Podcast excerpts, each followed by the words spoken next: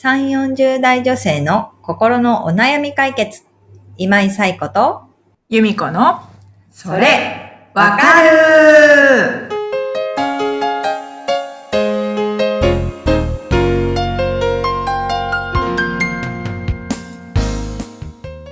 はい。ということで、えー6月第3週のそれわかるが始まりました。皆さん、こんにちは。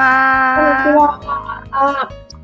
はい。ということでね、暑くなってきました。みたいなところもあるわけですけれども、今日はそこに、まあ絡めたわけではないですけれども、ちょっとね、あの、お悩みいただいたので、由美子さん、ご紹介お願いします。はい。マスクマンさん44歳の方からです。はい。コロナが落ち着き、マスクを外す人も増えてきましたが、マスクに慣れてしまい、外すことが恥ずかしいです。せっかく顔のあらが隠せていたのにと思うと余計に。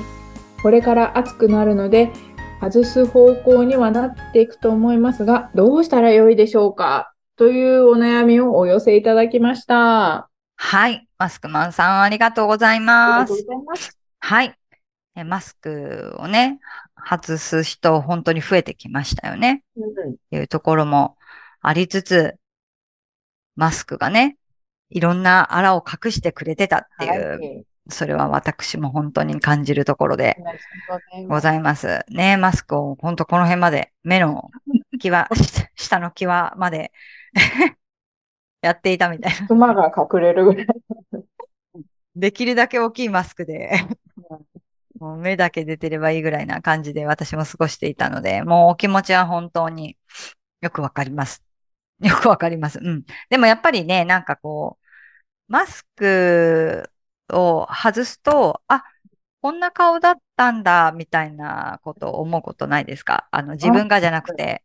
それこそ、あの、下の娘とかは、幼稚園入園の時がちょうどコロナだったんですよね。コロナ始まって、そこからずっとマスクで保護者の方とも接してきていて、えっと、4月に入学式があったんですけど、その幼稚園が同じだった保護者の方とか、ね、同じ小学校に行った保護者の方がマスクを外されていて、あ、こんな顔だったんだっていうか、なんていうんですか、が、がっかりとかそういうことではなくて、本当に目だけとね、マスクを外した全体が見える印象って変わったりとかもして、はい。まあそれは、あの、あこんな顔だったんだは、あの、相手も思われてたと思うんですけど、こんな顔だったんだっていう、なんかそれってでも、すごいずっと知っていたのに初めましてみたいな感じもあって、ちょっと恥ずかしかったりするわけですよね。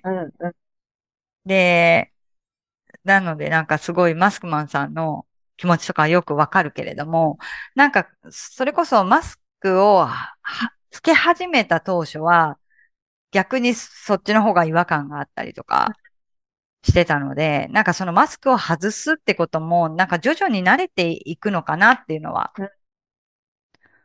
思いつつも、マスクマンさんがそのマスクをすることによってうん。自分の何が隠せてたと思うのかなっていうところはうん、ちょっと向き合ってみてもいいかなっていうのはうん思います。もちろんね、私自身もシワが隠せてたとか、シミが見えなかったとか、なんかそういういろんなことはあるけれども、やっぱりその心理的にマスクを外すっていうことへの恥ずかしさみたいなものって、単純にその、えー見た目、お肌が、のあらが隠せてたのに、なんかそれを晒さなければいけないっっていう気持ちなのか、それともその自分の表情がわからないっていうことに対しての安心感があったのかとか、なんかそういうことによってそのマスクの意味合いってきっと変わってくるのかなというのは思うんですよね。でもしその本当にそのマスクをつけてた方が気持ちが安定するとかいうことであれば、別になんかそれってもう、なんていうんですかね、肌を覆うためのものであって、その、なんていうんですか、あの、ウイルスをシャットアウトするためのものではないから、別に不織布にこだわらなくても、夏でもつけてて涼しい冷感マスクとか、なんかそういうのを使ってもいいかもしれないしうん、でもなんか気持ちの面でものすごくその抵抗、抵抗というか、なんていうんですか、例えば表情を読み取られたくないとか、いうことがあるんだとしたら、それはうん万人に対し、誰に対してもなのか、特定の人に対してなのか、なんかその辺からちょっとこう自身と向き合ってもらうといいかなとは思うんですよね。マスクをするっていうことで自分を隠せてたその安心感は何から来てるのか。苦手な人に自分の気持ちとか表情とかを読み取られたくなかったからうんなのか、それとももう本当に誰に対しても自分の表情を悟られたくない、感情を見せたくなかったみたいなことなのか、もしかしたらそっち側だとしたら、そのコロナというものを機に人とのお付き合いみたいなことへの苦手意識が高まっているのかもしれないし、うん。まあ単純にね、お肌がっていうのであれば、もしかしたらケアをして、こう、きちんとお化粧をすることで自信を持って、えー人と接することができるようになるかもしれないし、みたいなところで、まあ単純にね、ただちょっとマスク外すのってなんかこう気恥ずかしいよねっていうことではない理由があるのであれば、そこと向き合っていただくのは大事かなっていうのは感じたりしました。うんうん。ゆみこさんはマスクどうですか？マスクね。うん。マスク外しうんて、うん。うん。なんか買い物行ったりするときはもう外してたりとかうんうんうん。するし、なんか食べてて、なんかピンポンみたいなので、あ、え、あ、やばいみたいな。うんうんうん なんか、うん。うん。今、ちょっと無防備みたいな。無防備。むしろ無防備。今ちょっと無防備みたいな時、ちょっと仮面うんう風にんうんうんうん。ちょっとね、さっと隠したりとかね。隠してうたんうん。りはあるけど、うんうんうん。ですかね。うん。うん。うん。確かに、そうそう。耳も増えたしなるみたいなうんうん。ので、マスクしてた時の方が、何も気にせず楽だったなとはうんうんうん。思います。そう。確かにね何も気にせずうん。楽だったな、うんうんうんうんうんうん。といねう。、面倒か楽かの観点でね、そマスクを捉えてたみたいな感じですかね。うう。んうん。うん、まあだから、多少面倒だけれども、ん。うん。外してもいいやって感じそですよね。ですねう。う。うんん。ね、準備ができてれば。そうですね。大事ですよね、そこはね。うん。そう、でもなんか、マスクをつけるっていうことに対しての、なんか、なんていうんですかね、抵抗感みたいなのはみんななくなったじゃないですか。で、マスクをつけてもよし、つけなくてもよし、みたいなこともなんか当たり前になってきているうん。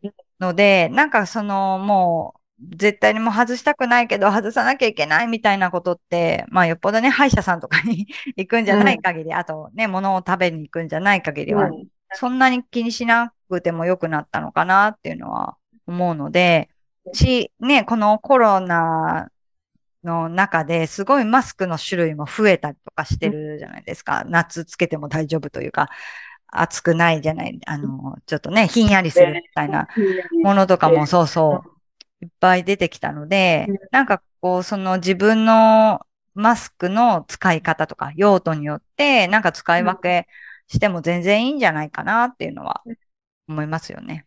うんうん。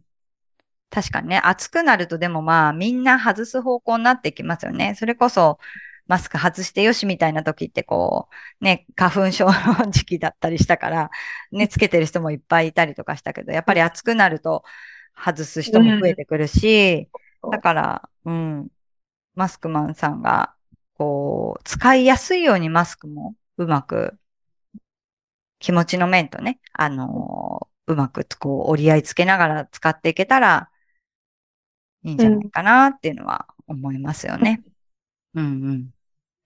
少しずつ外していくとかね。そう。だから、知り合った時に、もう、マスク越しに知り合ってる方はやっぱ恥ずかしいですよね。うんうん。そうですよね。マスクしてない時から知り合いの方がまだ確かに。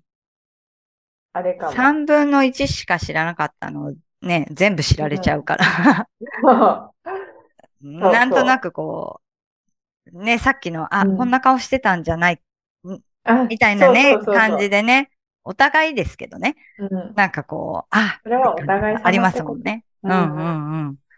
そう、そこをね、そうそう、徐々に。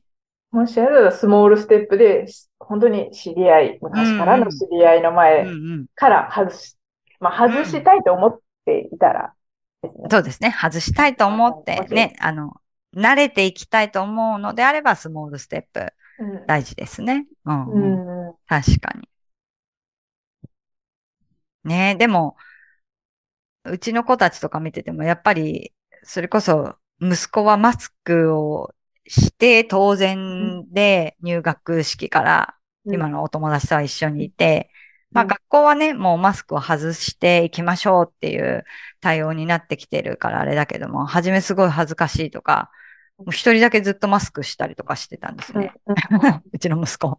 なんかこう、体去年とかも体育祭あの、うん運動、運動会で、あの、ほとんどの子がもうマスクを外して、かけっこしてる中、一人だけマスクしてるみたいな。逆に気になりますけどね。え、あの子なんでマスクしてるのみたいな感じで。でもなんか、やっぱりその理由は恥ずかしいからっていうふうに言ってたのでうん、まあ同じ感じですよね。顔見られると居心地悪いっていうのがすごくあったんだなっていう感じですけどね。でもまあもう今は慣れて、すっかり外しているので、うん、なんか恥ずかしさもね、徐々に慣れていくかなとは思うので、さっき由美子さんが言ってたみたいにスモールステップでやっていくのはいいかなっていうのは私も思いました。ということでね、マスクマンさん、ちょっと徐々にどうしてこう、は外したくないのかなっていうところとかもご自身で考えていただけながら、そことうまく向き合っていただけるといいかなと思います。はい。ということで、このポッドキャストでは皆様からのお悩みをお寄せいただいております。むこさんご紹介をお願いします。番組では皆さんからのお悩みをお待ちしております。番組ポッドキャストの各エピソードページにリブラボラトリー公式 LINE の URL を載せています。公式 LINE を登録後、メニュー画面よりお悩みを投稿してください。皆様からのお悩みお待ちしておりおます。待ちしております。